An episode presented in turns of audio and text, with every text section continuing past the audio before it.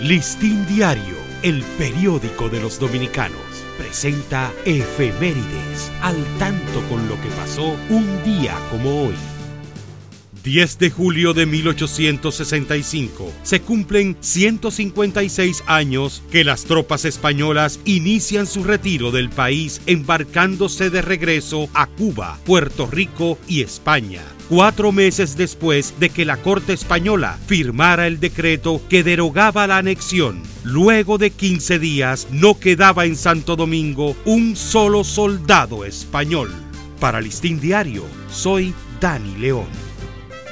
Listín Diario, el periódico de los dominicanos, presentó efemérides al tanto con lo que pasó un día como hoy.